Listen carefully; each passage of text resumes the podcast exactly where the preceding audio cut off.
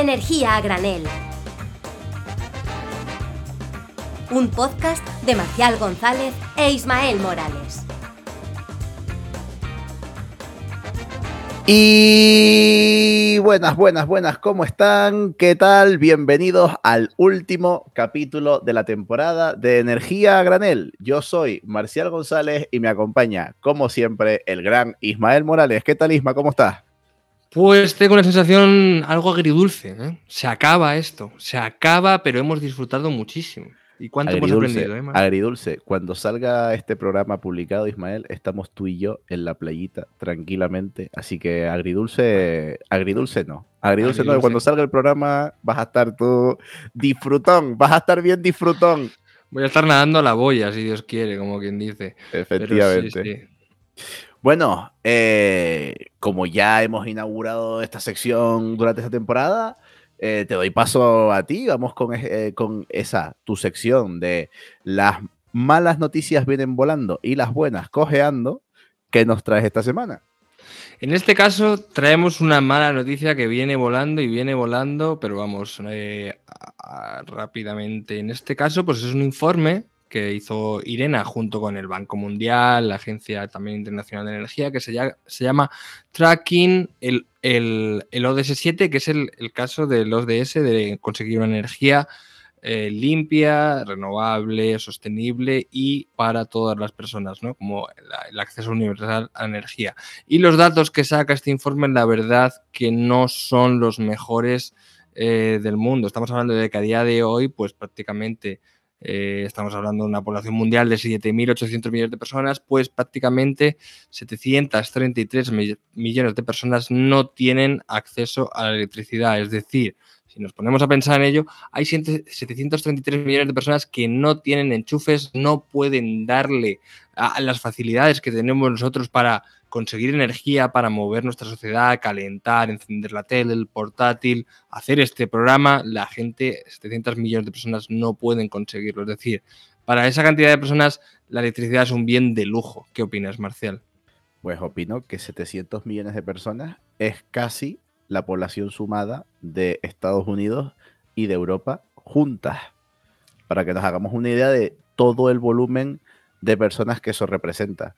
Y, ya no solo estamos hablando del acceso a, electricidad para cosas como mm, ver la tele, sino como eh, calentar la comida, como eh, calentarse en, invierno. O sea, estamos hablando que, que, ya lo hemos dicho muchas veces durante este podcast, que la energía es un recurso tremendamente básico, mucho más básico de lo que nos imaginamos.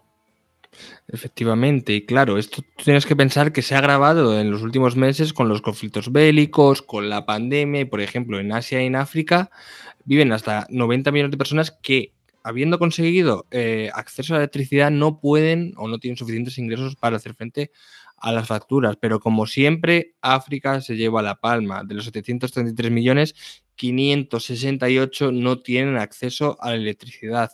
¿Esto por qué sucede? Pues que en este caso las redes eléctricas no están casi nada desarrolladas. Eh, muchos viven eh, de fuel, de gas natural licuado y sobre todo, principalmente, de biomasa, ¿no? Y por ejemplo, si ya vamos, esto es en cuanto a acceso a la electricidad, ¿no? Pero si ya vamos a cocinar con combustibles fósiles o cómo cocinan, pues hay más de 2.400 millones de personas que utilizan combustibles fósiles para cocinar. Esto es una barbaridad porque a día de hoy, por ejemplo, en, me acuerdo, en India hay casi el 70% de personas se calientan ¿no? con residuos fecales o con excrementos secos de, de, vacas para calentar su comida. O sea que es una barbaridad lo que estamos, lo que estamos viviendo. Y el punto de mejora es que esto poco a poco se va mejorando, ¿no? Por ejemplo, del 2000 al 2010 había 3.000 millones de personas sin acceso a la electricidad, que es prácticamente la mitad de la población a día de hoy. Luego ya, eh, actualmente, pues bueno, ha decrecido y el problema es que eh, está decreciendo en los diferentes continentes, depende del país, el desarrollo de cada país, pero claro, en África esto ha ido a menos, eh, o digamos que se ha incrementado ¿no? el no acceso a la electricidad, pues por guerras en países como Sudán, Ruanda, conflictos bélicos. El problema que están teniendo en, el África subsahariana con todas, digamos, la, radicalización islámica que está consiguiendo llegar a muchas ciudades importantes. Entonces, bueno, mm, no sé qué perorata dar eh, positiva, pero sí que es verdad que, bueno, digamos que hay que mejorar mucho, hay que poner muchas renovables, mucha eficiencia energética y sobre todo eh, la llamada es a los países desarrollados para que financien, para que ayuden, para que den fondos al, desarrollo extra para conseguir eh, en el menor tiempo posible, sobre todo principalmente de aquí a 2025 y más con la crisis energética global, para que estos países se desarrollen y la energía sea un derecho, cada uno tenga acceso universal a la energía y no solo un negocio como es a día de hoy. Efectivamente, o sea, eh, me, quedo con el dato optimista que, nos has dado, pero también remarcar que nos queda mucho trabajo por hacer. Recordemos ese dato, pues 700 millones de personas que aún no tienen acceso a, la electricidad y demás. Que, que, sí, que está bien, que vamos mejorando poquito a poquito, que lo tenemos en mente, pero no nos podemos permitir estos números. Hay que seguir empujando fuerte para, para solucionar todo esto y, para conseguir ponerle, ponerle fin a esta, a esta problemática que es enormemente gravísima y no solo que es gravísima, sino que afecta a un número de personas tremendo. Y bueno, pues si quieres, eh, hilando un poquito con, este tema de, de, pues, qué pasa con esta gente del sur global o de esta gente sin acceso a las comodidades que tenemos en el primer mundo, si quieres damos paso a la, a la entrevista. Perfecto, vamos adelante. Hasta luego. Pues ahora nos vemos en un ratito. Adiós.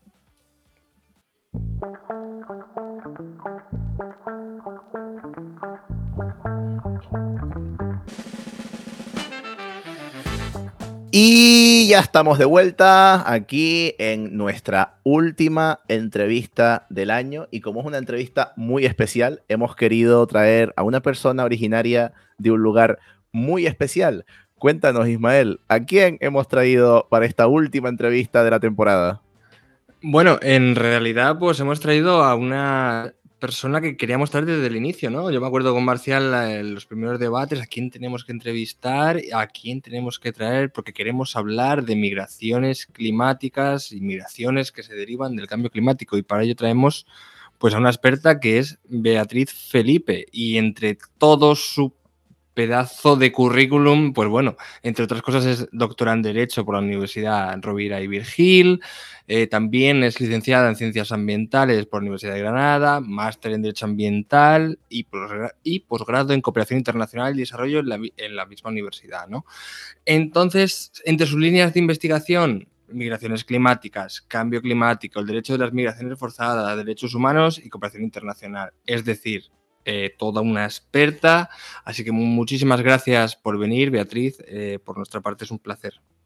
Muchas gracias a ustedes, el placer es mío. bueno, Beatriz, gracias por venir. Como decía Ismael, la verdad que esto es un tema que teníamos muchísimas ganas de tratar, pero desde el segundo cero, ni siquiera desde el segundo uno, desde antes de empezar este podcast, ya teníamos muchas ganas de tratar este tema, de, darle, darle un poquito a conocer y, sobre todo de, aprender nosotros también, porque yo me considero un absoluto negado eh, en este tema, solo que ya, ya desde la curiosidad personal, de verdad que tengo muchísima curiosidad de hablar de esto. De, las migraciones climáticas. Y, y claro, la primera pregunta que te hago es que es obvia y es, ¿Qué son las migraciones climáticas? Cuéntanos. Bueno, en primer lugar, agradecerles por tener ese interés en las migraciones climáticas y por hacer este podcast, porque realmente, pues, son situaciones que ya están ocurriendo en todo el planeta y que no todo el mundo conoce. Entonces, creo que hacen falta este tipo de iniciativas para visibilizar lo que está pasando. ¿Qué son las migraciones climáticas?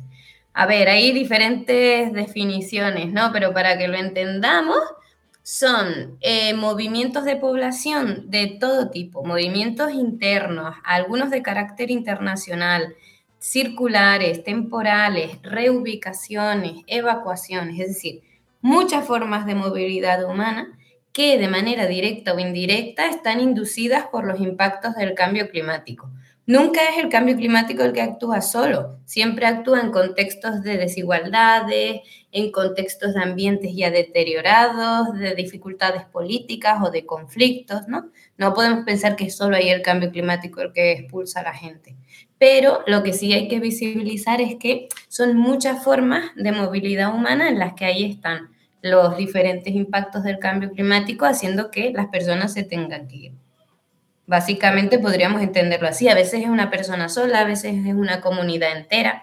Siempre que pueden, intentan regresar a su hogar. La mayoría ocurren cerca de, o sea, no son movimientos internacionales súper largos, sino la mayoría de los casos ocurren lo más cerca del hogar posible y cuando pueden, pues intentan regresar, ¿no? Son movimientos forzados. La mayoría de las personas en estos casos no quiere irse. Claro, ¿y qué particularidad? Entonces, claro, esa es la particularidad que lo diferencia de otro tipo de migraciones a las que estamos más acostumbrados, como pueden ser las migraciones bélicas, eh, etcétera. Al final está apareciendo esto, un, nuevo flujo migratorio eh, que son específicos de las migraciones climáticas. ¿Es esa la única diferencia o hay más diferencias? Ay, es que es difícil explicarlo, porque es que en realidad los movimientos que se producen por conflictos, lo que tú has llamado migraciones bélicas, en algún punto también puede que el cambio climático esté influyendo de alguna manera en esos conflictos. Muchas veces incluso lo que llamamos migraciones económicas, relativamente voluntarias, ¿no? Que hasta qué punto eso son migraciones voluntarias, ¿no? Pueden también estar influenciadas porque la degradación ambiental, el cambio climático está afectando a la comida al agua y está afectando al trabajo de las personas. Entonces, estas personas tienen que marcharse. Con lo cual, en algunos casos sí que hay unos movimientos muy claros donde podríamos hablar de unas, unas migraciones climáticas, donde el impacto climático es determinante, pero en los otros casi siempre es como un factor subyacente, ¿sabes? Como un, uno más que está ahí en un cóctel de factores que hace que las personas tengan que marcharse. Claro, esto eh, Isma. Esto es un poco analogía, eh, tomando las palabras de Isabel Moreno, que ya eh, hemos tenido el placer de, de, entrevistarla en este programa. De hecho, fue con la que empezamos y contigo con la que cerramos por establecer la analogía. Eh, al final es como los, los, eventos climáticos extremos, ¿no? Por ejemplo, un huracán o, un, o grandes mareas o cosas así. Son exclusivamente, ¿podemos decir que un huracán es exclusivamente culpa del cambio climático? No, no podemos establecer esa relación, pero sí podemos decir que a causa del cambio climático van a aparecer cada vez más este tipo de fenómenos eh, extremos. Entonces sí que está relacionado, pero, pero, indudablemente entiendo que con las migraciones pasa lo mismo. Eh, claro. Y que además, perdóname, pero ahí está también súper interesante visibilizar cómo cuando son estos impactos como los que decías, como huracanes o que tienen su relatividad con el cambio climático, ¿no? Pero que sí hay, que ocurren más, más intensos y tal. Ahí está muy claro cuando hay movimientos de población que hay un factor ambiental climático que está empujando estos movimientos, ¿no? Y ahí podríamos verlo muy claro, ¿no? Cuando hay evacuaciones, tal. Pero en otros casos por ejemplo, con la sequía o con la elevación del nivel del mar, que ocurren más despacito, que no es algo que ocurra de hoy para mañana, pues son más estos que te quería decir, como eventos, mm, factores subyacentes que poco a poco van afectando a lo que se necesita para vivir en un lugar, al agua, por ejemplo, ¿no? Si hay menos agua, afecta a los cultivos. Quienes viven más cerca o necesitan directamente esos cultivos para comer o para venderlos y poder subsistir, pues son quienes ya están viéndose primeramente afectados y quienes ya están teniendo que marcharse. Claro, entonces yo entiendo, por ejemplo, estaba pensando que esa opacidad que tienen las migraciones climáticas en los grandes medios se puede deber ¿no? a, esos factores que tú dices subyacentes o que son muy lentos y son, digamos, tienen un ritmo muy lento en el tiempo, entonces, claro, la gente no le da esa importancia que debería tener, ¿no? Entonces, eh, claro, esto va a ir a más, sí o sí. La desertificación, grandes eh, inundaciones, la desaparición de islas, por ejemplo, en el Pacífico, ya hay algunas que se está viendo. Claro, eso tiene una impronta o tiene un golpe, digamos, mediático muy fortuito que de repente se explica, pero luego ya enseguida, ¿no? A la semana, a dos semanas, parece que se olvida. Entonces, a mí me gustaría preguntarte que, claro, ¿cuáles son esos principales flujos migratorios climáticos que, ha habido en, en, los últimos años, ¿no? O 50 años, y cuáles son los que se pueden aumentar en el futuro, ¿no? Por, esa, por esas causas. A ver, yo creo que los impactos de la crisis climática están afectando a ya grandes flujos migratorios, que realmente no están tanto creando nuevos patrones de migración o nuevos lugares por los que ir, ¿no? Sino que están como sumando a lo que ya existía. Por ejemplo, en el caso de los movimientos migratorios de Centroamérica, pasando por México, intentando llegar a Estados Unidos, ¿no? Este es uno de los grandes corredores migratorios de toda la vida. Mm, ¿Qué pasa? Hoy en día las caravanas de personas migrantes que están atravesando México, que todavía lo están haciendo estos días, yo no diría son migrantes climáticos, son refugiados climáticos, pero sí es verdad que en el corredor seco centroamericano hay un montón de informes de Naciones Unidas, por ejemplo de la FAO, en los que ya se evidencia la importancia de la sequía y cómo está afectando la alimentación, sobre todo en estos países ya debilitados y súper vulnerables a la crisis climática, ¿no? Pero es que ahí está la multiplicidad de factores, porque claro, está la sequía, pero también hay conflictos. Hay mucha violencia en, en algunas regiones de estos países, hay desigualdades, hay violencia de género. Son un conjunto de factores nuevamente que está haciendo que este flujo migratorio también se vea afectado por la, por la crisis climática. ¿no? Yo aquí vería un ejemplo muy claro. Luego hay otros patrones quizás también en otros lugares como, pero te diría más bien de movimientos internos o de reubicaciones claras inducidas por la crisis climática, como los estados del Pacífico que decías, como en Fiji, por ejemplo, ya hay comunidades que se han ido desde la costa hacia el interior de las islas o en Alaska está ocurriendo lo mismo. Se están yendo desde las zonas más vulnerables hacia otras zonas menos afectadas. Entonces, claro, son nuevos movimientos, son los mismos. Bueno, quizás no hay una respuesta tan clara aquí yo, es que es tan interesante, ah, te lo prometo que estoy, eh, eh, o sea, tengo tantas ganas de abrir tantos melones, porque vamos a ver, o sea, tanto tú como yo, que no sé si lo hemos comentado ya, somos de una isla maravillosa que es Tenerife, en, una realidad que son las Islas Canarias, donde estamos súper acostumbrados a las migraciones, o sea, por ejemplo, eh, yo siempre pongo el ejemplo de Venezuela. ¿Quién en Canarias no tiene un familiar o a un amigo venezolano? Entonces, claro que estamos muy acostumbrados a los, a los flujos migratorios. Eh, que siempre han existido, que como tú dices, ahora lo que, lo, que está pasando es que a todas esas condiciones que ya conocemos, que son económicas, pues de conflictos, etcétera, se le está sumando eh, factores eh, ambientales, como lo que dice Isma, por ejemplo, pues oye, cuando el presidente creo que era de, de, de Togo, salía en la COP metido dentro ah, de... El de Tuvalu. El de Tuvalu, el de Tuvalu, perdón, claro, el de Togo, no tiene sentido. Eh, el, cuando el presidente de, de, Tuvalu sale metido hasta la rodilla en la COP diciendo eh, que esto no es porque yo esté aquí haciendo la performance, que es que en unos años nosotros desaparecemos ya. Claro, estamos a ese nivel de, de situaciones... Eh, digamos, siempre pensamos en sitios de fuera, ¿no? O, o, lo que comentabas tú también de Centroamérica, con esto de las sequías y demás.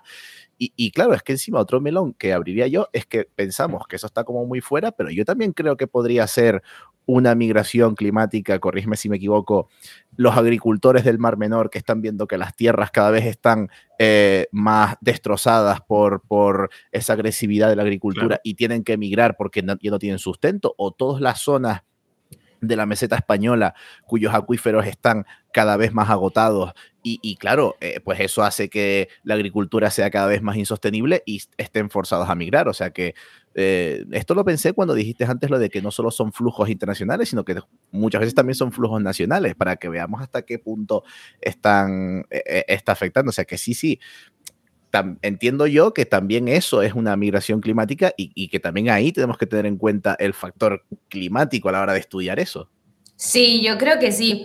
De hecho, siempre es un tema con el que he tenido contradicciones, ¿no? Porque yo siempre me he dedicado a estudiar más bien lo que está pasando en países del sur global por ser los más afectados hasta hoy en día y por las responsabilidades norte-sur pero cada vez me doy más cuenta y hay casos más concretos. De hecho, ahora estamos haciendo un estudio en el que estamos viendo casos más cercanos, donde quizás los movimientos no son tan peligrosos ni, ni la situación tan grave como la que ya está ocurriendo en otros lugares, pero que desde luego hoy en día ya dentro del Estado español pues hay ejemplos en los que la degradación ambiental sumada a impactos del cambio climático está expulsando a las personas. Otro ejemplo son los incendios. Cada año hay un montón de personas evacuadas por los incendios, ¿no?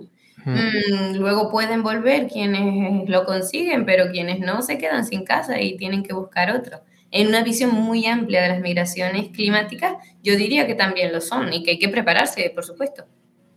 Claro, eh, o sea, eh, por ejemplo, el plan de adaptación de España al cambio climático, a la lucha del cambio climático, digo yo y entiendo que tiene que tener en cuenta que la parte sur o el levante también, la costa del levante, va a sufrir de aquí a 10, 20 años pues, eh, un proceso de desertificación rápido, subidas del nivel del mar y todo ello provocará migraciones probablemente en España vamos a ver, en migraciones, flujos de movimiento de personas, no hace falta que sea, no sé, migración, como tú decías, persona, grupo o, o, algo más grande, una masa mucho más grande, hacia el norte de, de, de, de España, ¿no? Pues Cantabria, Asturias, esos territorios pueden ser se sientan afectados, eh, oye, vamos a, vamos a perder nuestra cultura asturiana, nuestra cultura cantábrica, porque vienen los andaluces o vienen los valencianos huyendo de un aumento del nivel del mar y de, un calor terrible de 50 grados, ¿no? Entonces, eh, es una complejidad que, bueno, que digo yo que se tendrá que poner encima de, de la palestra, ¿no? En muchas políticas, ¿no?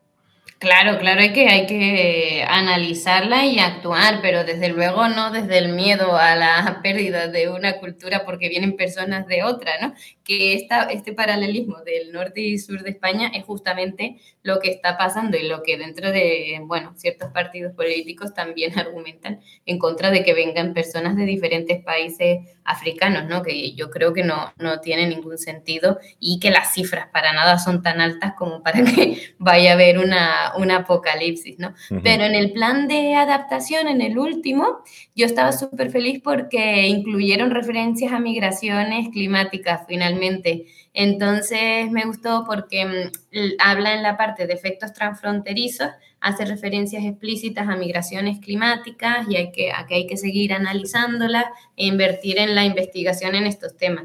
Y ya sé que no es el mayor paso del mundo, pero al menos, no sé, lo vi como algo muy positivo que una política española finalmente incluya estas referencias a cambio climático y migraciones.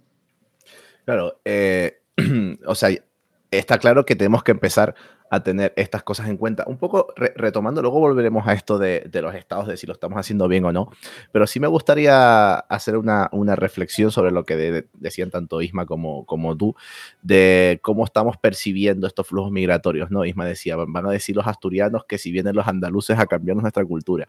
Yo eh, repito que soy de, bueno, tanto tú como yo, somos una zona con muchísimo flujo migratorio y yo jamás he sentido que porque viniera gente de Venezuela yo estuviera perdiendo mi identidad como canario o, algo así. O sea, yo creo que eh, al, revés lo enriquece y yo me siento orgulloso de, esa herencia o de esa influencia que hay en la, cultura canaria.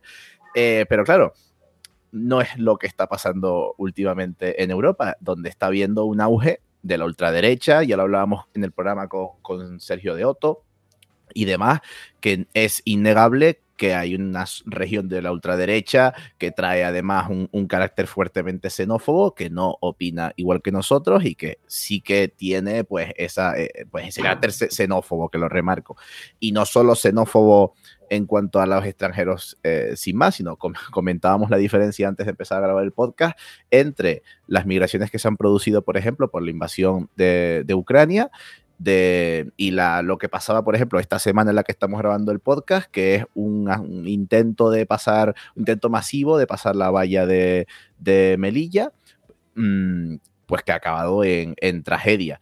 Y comparábamos la reacción de diferentes medios o de diferentes políticos y decíamos, claro, los de Ucrania, veías a los medios más afines a la ultraderecha o a pues sí, o a esa ultraderecha xenófoba diciendo, claro, es que los ucranianos son, es que literalmente que yo he escuchado la expresión, son como tú y como yo, eh, lo he escuchado en la, televisión. Eh, como si los otros no fueran eh, como tú y como yo. Entonces, claro, también ese doble rasero que no solo demuestra ser xenófobo, sino que, sino que es racista. Claro, lo que te pregunto yo al final en mi reflexión es, ¿esto cómo está afectando y cómo se prevé que afecte a, los flujos migratorios? Este, este, digamos, esta aparición de grupos políticos o de grupos sociales también con tan marcado carácter xenófobo, racista, de ultraderecha, eh, por no tildarlo de otros adjetivos. Bueno, y viceversa, ¿cómo afecta la migración a, esos, a, esos a esas políticas o esos nuevos, nuevas corrientes? Nuevas corrientes que son las de siempre, pero estaban con otro color. Ya, bueno, esta es una pregunta complicada, porque, a ver, lo que yo siempre he visto, por ejemplo, por centrarlo en migraciones climáticas, ¿no? Que a veces los partidos ultraderechistas o de derechas muchas veces utilizan, por ejemplo, las narrativas del refugiado climático y las cifras de millones y de millones de personas que van desde África hacia Europa o hacia Estados Unidos como un argumento más para decir, pues, hacer más miedo entre la población, para tener como una excusa más para militarizar las fronteras, para cerrarla, para invertir más en gasto militar, ¿no? Decir, oh, es que como son millones y millones y todos van a venir a la Unión Europea, pues tenemos que cerrar las fronteras todavía más, ¿no? De lo que ya la están. Y claro, como yo les decía antes, esto no tiene ninguna base sólida científica porque la mayoría de los movimientos ocurren dentro de los países. Es que llegar a la Unión Europea es súper caro las personas que están hoy en día intentando llegar a Canarias desde las costas de África invierten mínimo mil euros en los viajes en patera para estar ahí ocho días con el agua, viendo a sus amigas y amigos, em, sus familiares, hundirse en el mar y esas condiciones, ¿no? O sea, no, las, las personas no quieren hacer esto. Cuando lo hacen es porque es una migración forzada. Y el que estas tragedias incluso que el propio cambio climático también se use desde la extrema derecha como un arma para seguir reforzando las injusticias, el lenguaje belicista, la desigualdad que ellos y ellas mismas también em, alientan, pues me parece del, del, todo injusto. Por eso yo a veces no me gusta cuando me preguntan por cuántos serán los, los refugiados climáticos, ¿no? Porque es que al final da igual si son cinco o son cinco millones, al final hay que actuar para que estas personas puedan marcharse si lo necesitan de manera digna y segura y quienes no quieran marcharse se puedan quedar en, sus lugares de origen, ¿no? Y el tema con Ucrania y Melilla lo ha, es que lo ha ejemplificado tan claro porque es que además es que la crisis de Ucrania ha demostrado que si hay voluntad política, se pueden hacer cosas. Es que la Unión Europea ha actualizado hasta regímenes la directiva de protección temporal, cosas que parecía que nunca iban a, utilizar, ¿no? Y lo ha puesto en marcha súper rápido y que está genial, ¿eh? Que protejan, por supuesto, a estas personas huyendo de la guerra. Pero, ¿por qué? Esto se hace para las personas de Ucrania, pero todas las que están muriendo en las costas canarias, en el Mediterráneo, lo que ha pasado ahora en Melilla, pues eso no ocurre. ¿Por qué? Porque hay una violencia y un racismo, además de un machismo estructural muy grande en la frontera y que es que se está viendo totalmente de la mano de, los partidos ultraderechistas. Claro, es que como esto, eh, eh, como este hecho de Melilla es tan reciente, es que llevo nada más que hablando con, compañeros y demás de, la diferencia, porque yo vivo en Madrid y vivo a 10 mm, minutos caminando de la fuente Cibeles, que es una fuente que tiene banderas a la par españolas y ucranianas, como todos con Ucrania, no sé qué, cuando fue el mismo gobierno que acaba de poner esas banderitas ucranianas, e, el que quitó la pancarta que había eh, delante de esa misma fuente que ponía Refugees Welcome.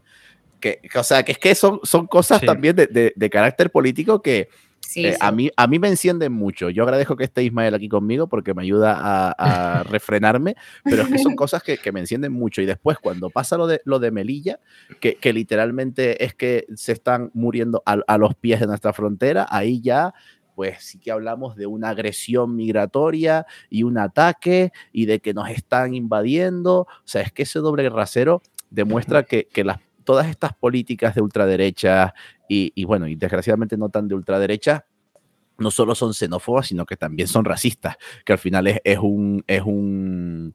Mira, eso es una buena pregunta que te voy a hacer.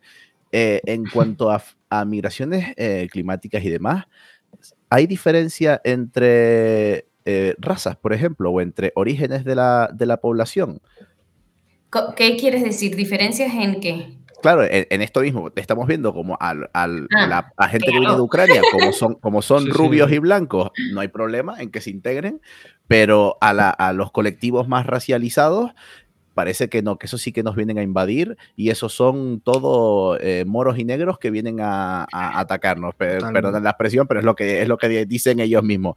se, ve también, eh, a lo mejor es que estoy hoy yo especialmente irascible, pero, pero se ve también en otros entornos. Es que yo creo que en Estados Unidos se ve igual. A ver, si, la, si los impactos de la crisis climática afectaran a la Unión Europea y a Estados Unidos como están afectando a otras regiones del mundo, las cosas serían totalmente diferentes, empezando por ahí. Si las migraciones climáticas estuvieran ocurriendo aquí más que en otros lugares, ya tendríamos un ordenamiento jurídico actualizado para proteger a estas personas, que no lo hay, que es que no hay. El derecho internacional ha pasado totalmente de estas realidades. Ahora se están empezando a hacer cositas, pero muy poco. Si esto hubiera ocurrido aquí, no sería para nada las realidades que estamos viendo. Es que ya recordemos en la COP26, eh, cuando se establecieron las conclusiones de, la conferencia y se sacaron los, los últimos papeles, toda la crítica lo que dijo es, ok, se han dicho cosas muy bien, pero está completamente olvidado el sur global. El sur global. O sea, no, se ha puesto casi el punto de mira eh, en, la parte sur global, que desgraciadamente encima van a ser unos de los más, de los más afectados, sino prácticamente son de los más afectados ya. Son de los más, efectivamente. Entonces, claro, mm. vemos que aquí pasa lo mismo. Sí. Y luego, por ejemplo, tenemos, estaba recordando, el, llámalo esta locura, movimiento de plan que piensan algunos eh, ultraderechistas que hay una invasión de personas de color a los países. Lo, habéis escuchado, ¿no? hay, gente que habla, hay gente que habla de una teoría conspiranoica que es, el gran reemplazo.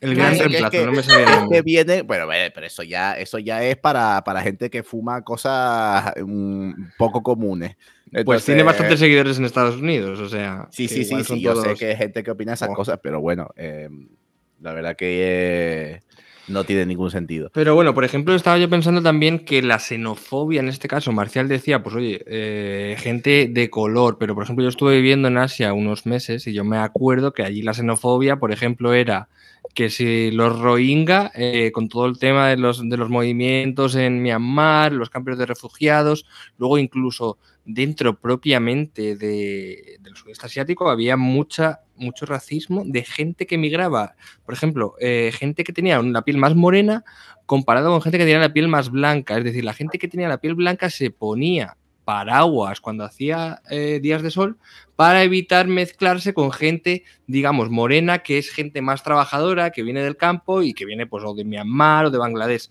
Es decir, que esa xenofobia es muy local o regional y puede variar muchísimo. sí, sí, existe en todos sitios. A mí me sorprende mucho, por ejemplo, México, que es un país que conozco mucho y que he estado muchas veces, el racismo que hay también para la gente de Centroamérica. Y siempre me sorprende tanto porque un país que tanta población ha ido a Estados Unidos y lo ha pasado tan mal y ha sufrido tanta, tanto racismo, como también a su vez son muy racistas en general, ¿no? No todo el mundo, por supuesto, pero hay mucho racismo social con las poblaciones que vienen desde de Centroamérica. ¿Sabes que esto lo he hablado yo con amigos mexicanos? Porque hace tiempo ya cometí el, por lo visto, grave error de decir que México eh, es Centroamérica.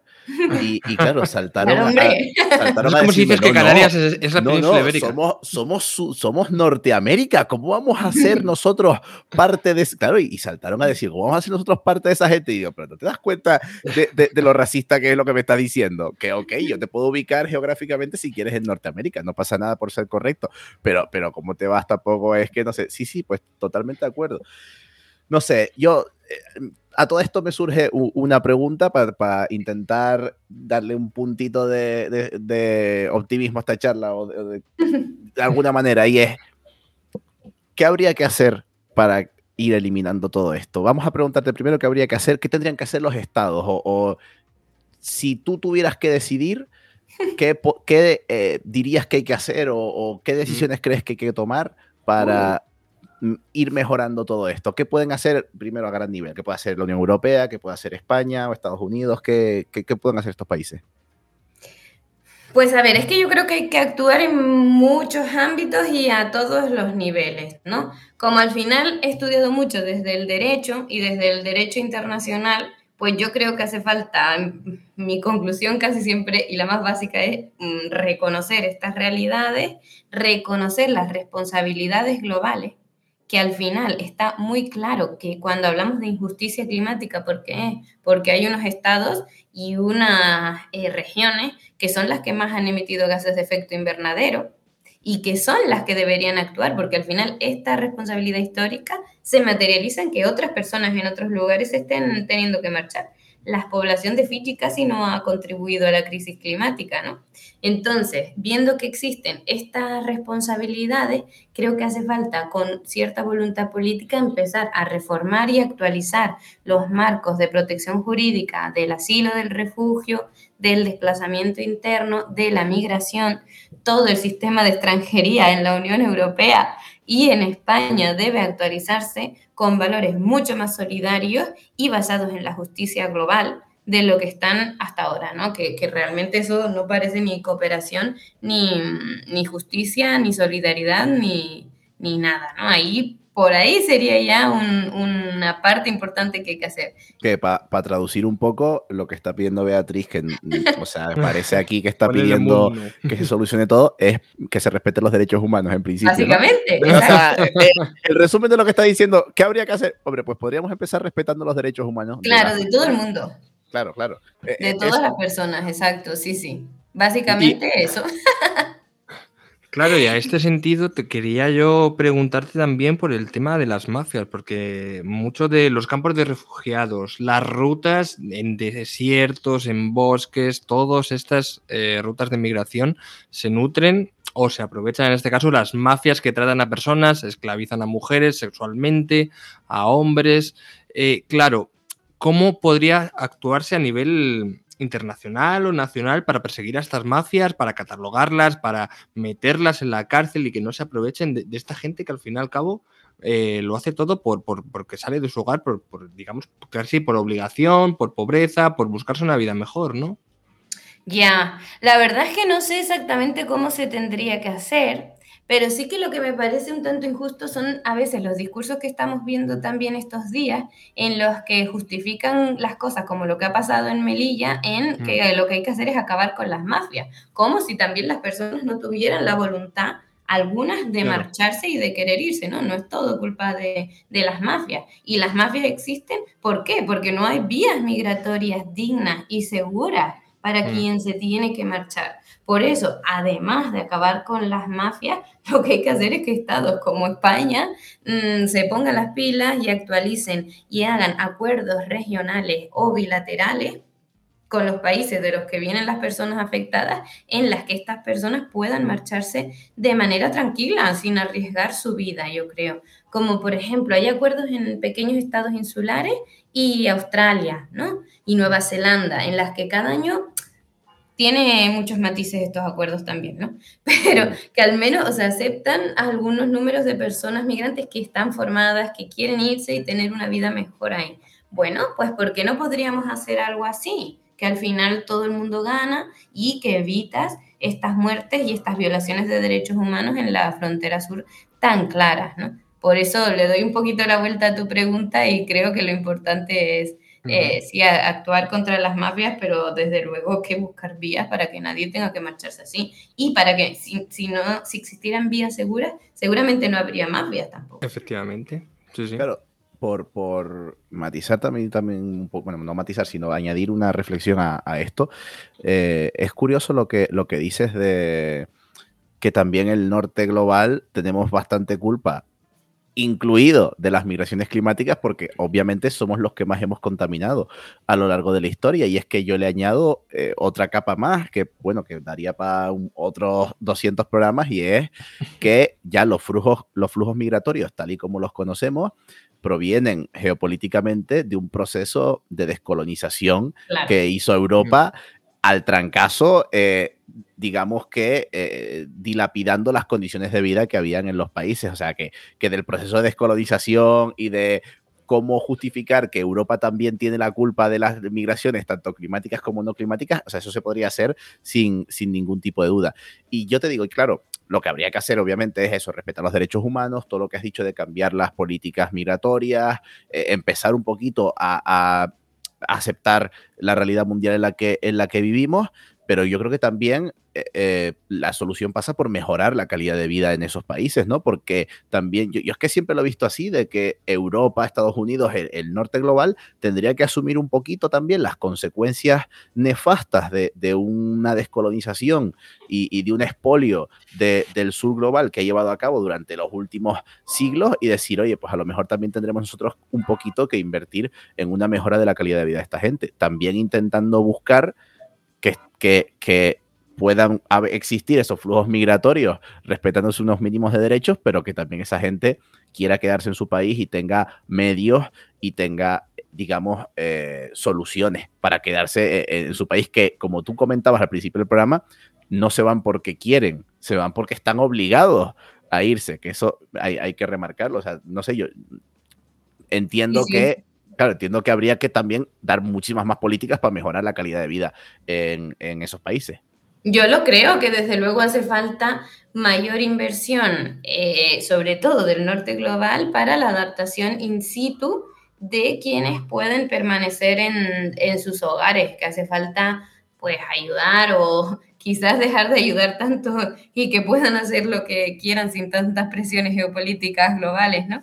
pero mm, que desde luego el poder quedarse es también lo que piden muchas de las poblaciones afectadas, que muchas dicen, oigan, nosotros no queremos ser refugiados, refugiadas, nosotros queremos quedarnos en nuestras islas, queremos seguir con nuestra cultura vinculada al mar, con nuestra comida, entonces déjense de boberías, así hablando claro, y no aquí financien para que nosotros podamos construir una forma de vivir eh, diferente, pero en, nuestra, en nuestro territorio, ¿no? Lo que pasa es que también es verdad que es que en algunos casos, y viendo lo que nos viene en los próximos años, va a ser imposible quedarse. Yo lo creo que en algunos, algunas regiones no va a ser fácil la vida. Por eso yo creo que hay que hacer las dos cosas, ¿no? Adaptación in situ, pero también facilitar las vías migratorias donde sea necesario. Pues, claro, es que estoy pensando con lo que tú dices que va a ser difícil y estoy viendo, claro, en sitios donde está mm, dificultándose cada vez más el acceso al agua potable, que ya de por sí es complicado, pero cada vez es, más difícil, o directamente, pues lo decíamos antes, ¿no? Tuvalu, que es un sitio que en un futuro pues, puede llegar incluso a desaparecer por el aumento del nivel del mar, ahí es que es inevitable que esa gente se, vaya, se, se tenga que reubicar y tenga que emigrar. Bueno, eso te hemos preguntado a nivel global. Y yo, para cerrar, queríamos hacerte una pregunta también como mucho más personal. Es como, sí, sí, eh, hemos hablado aquí un poco de las causas, que ha estado súper guay, pero ¿qué, ¿qué, puede hacer una persona de a pie? O sea, ¿qué podemos hacer, pues, Isma, o qué puedo hacer yo, o qué podemos hacer nosotros? Bueno, yo creo que podemos hacer muchas cosas y tengo esperanza en la gente, en que podemos cambiarlas, que no podemos ir hacia la visión del colapso y de toda la destrucción sin, sin, pensar que las personas no podemos cambiar las cosas, ¿no? Entonces, por ser más práctica, ¿qué podemos hacer? Yo creo que hace falta informarnos, eso es lo primero, conocer más estas realidades, por ejemplo, asumir nuestra responsabilidad global como ciudadanas y ciudadanos de la Unión Europea, de España y de los privilegios que han, o sea, que estos privilegios no surgen de la nada, sino que hay una historia que nos ha hecho vivir como vivimos y estar como estamos y en base a eso actuar, ¿no? Podemos actuar de muchas maneras. Por supuesto, a nivel individual podemos cambiar totalmente nuestra huella, nuestra huella ambiental, nuestra deuda climática, intentando pues Mm, cambiar nuestro consumo, ¿no? Estas cositas que ya seguro que todas y todos sabemos, ¿no? Pero yo creo que también hace falta mucho unirnos de alguna manera en la colectividad, creo que están los cambios. Antes pensaba que había que con el voto útil, con, o sea, no el voto útil, pero el voto consciente íbamos a cambiar mucho las cosas, ya no lo tengo tan claro pero creo mucho en las asociaciones de vecinos, en estar cerquita, mm. en decir, oye, pues mira, podemos hacer esto, lo otro, en ir así cambiando nuestras mentes para finalmente conseguir cambios rápidamente que hacen falta. Le, voy a robar otra frase a, a, la gran Isabel Moreno, que es una frase que ella siempre dice, que son muchas personas pequeñas en sitios pequeños pueden lograr cambios muy grandes. Y, yo cada vez que la repite me doy más cuenta de que tiene muchísima razón, porque yo antes también apelaba mucho cuando pensaba en estas cosas y decía, bueno, pues lo que hay que hacer es votar, que es muy importante también eh, tener en cuenta estas cosas cuando vamos a votar. Pero sí que es verdad que como nos estamos quedando cada vez más sin tiempo, que de hecho ya no tenemos tiempo ninguno, eh, lo que hay que hacer es eh, actuar cada vez más allá, más allá, más allá.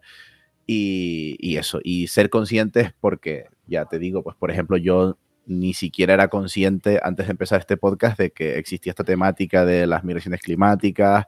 Eh, te digo, yo es que conocí lo que eran las migraciones climáticas gracias a, una entrevista que te hizo Diego Ferraje Codiucu en su canal de Twitch y dije, vaya, qué, qué, interesante todo esto, que, de lo cual eh, yo no tenía ninguna idea. Y, de verdad que sí, o sea, totalmente de acuerdo contigo en que hay que ser súper proactivo y, que hay que ser sobre todo muy consciente, informar, estar informado, saber todo lo que está pasando y, conocer la realidad y sobre todo actuar para, para ponerle fin a, todo esto. Y no, no sé, no, no, me quiero enrollar porque es que de, verdad que me, parece súper, súper interesante. No sé, Isma, si tú antes de acabar quieres eh, añadir algo. No, o sea, principalmente es crear una sensibilización social y, comunitaria, ¿no? Eso que creo que es el camino que hay que seguir. Eh, como comentáis, digamos que estas noticias en España, pues siempre hemos tenido las migraciones muy a, mano, ¿no? Por el tema de Melilla, por el tema del Mediterráneo, de las pateras, pero claro, eh, parece que de repente acaba la tragedia y ya, bueno, hasta que no llega otra, no no creamos una, no nos crispamos, no tenemos ya una crítica, pero claro, eso tiene que ser una sensibilización continua con la educación también que tenemos que, dar a la gente, de decir, oye, esto es una realidad, también son personas igual que nosotros, tenemos que darle todas las facilidades para llegar porque vienen de una guerra o vienen de una sequía, ¿no? Entonces, bueno, yo diría crear comunidad y, y eso es lo principal. Sí, sí, desde, desde luego. O sea, habría muchas frases de que coger que ha dicho Beatriz de todo esto, ¿no? La primera es esa que tenemos que ser conscientes de que no se están, no están viniendo porque, porque mm, digamos que les apeteció una mañana venirse, sino están eh, siendo forzados a, venir. También añadiría esa, esa conclusión que sacaba Beatriz al principio del todo, de decir, son flujos migratorios que siempre han existido, pero ahora tenemos la urgencia de que tenemos que añadir la, crisis climática y se han convertido en esas incluso eh, migraciones climáticas a, cualquier nivel, a todo lo que decía. Y yo la verdad que mm, pues he aprendido muchísimo con este podcast. No sé, Beatriz, si tú querías añadir algo antes de, terminar. Mm, pues no, que les agradezco mucho, como les dije al principio, que traten estos temas, que cuando quieran profundizar un poquito más, pues yo siempre estoy dispuesta a, hablar de migraciones climáticas y, bueno, que les agradezco en general todo y, y eso, que hay que actuar, concienciarnos, entender estas realidades, dejar de difundir bulos que no tienen sentido y que no, que no ayudan a nadie y sí entender que el tiempo, si hay algo para una transición energética, bueno, y climática es, es escaso, pero que hay que actuar ya en todo en todos los niveles. Pues sí, pues sí, desde luego hay que actuar ya porque nos hemos quedado sin tiempo y también nos hemos quedado sin tiempo en el podcast, así que como hilo, ¿eh? Como hilo, joder. Así que aprovecho para agradecerte a ti, Beatriz eh, Felipe, que nos hayas ayudado a cerrar con este broche de oro la primera temporada de Energía Granel porque ha sido una entrevista súper, súper, súper guay y eh, voy a aprovechar también para darle las gracias por esta temporada a eh, mi amigo Ismael Morales, porque gracias a él que empezó este proyecto y yo la verdad que le he pasado súper bien en esta primera temporada. Esperemos que haya, que haya segunda.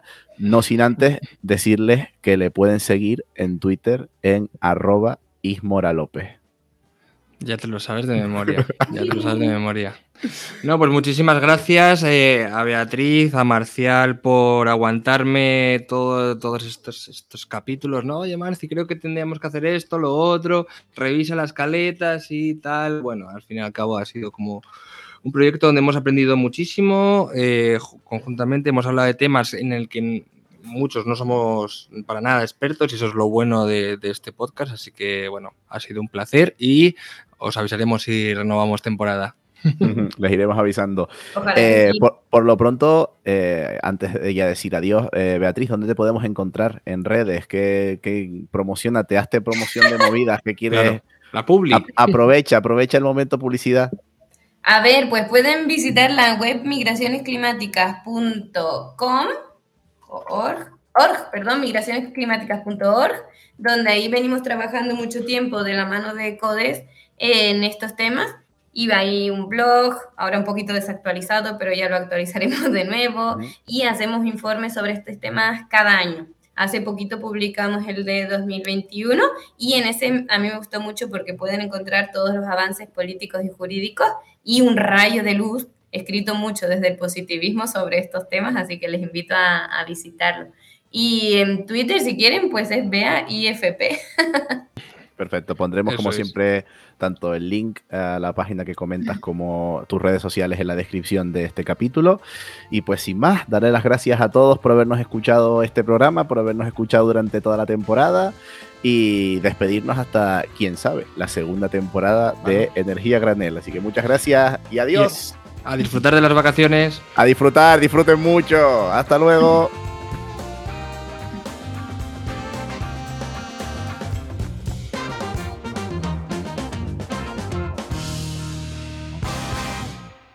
Energía a granel, un podcast de Ismael Morales y Marcial González.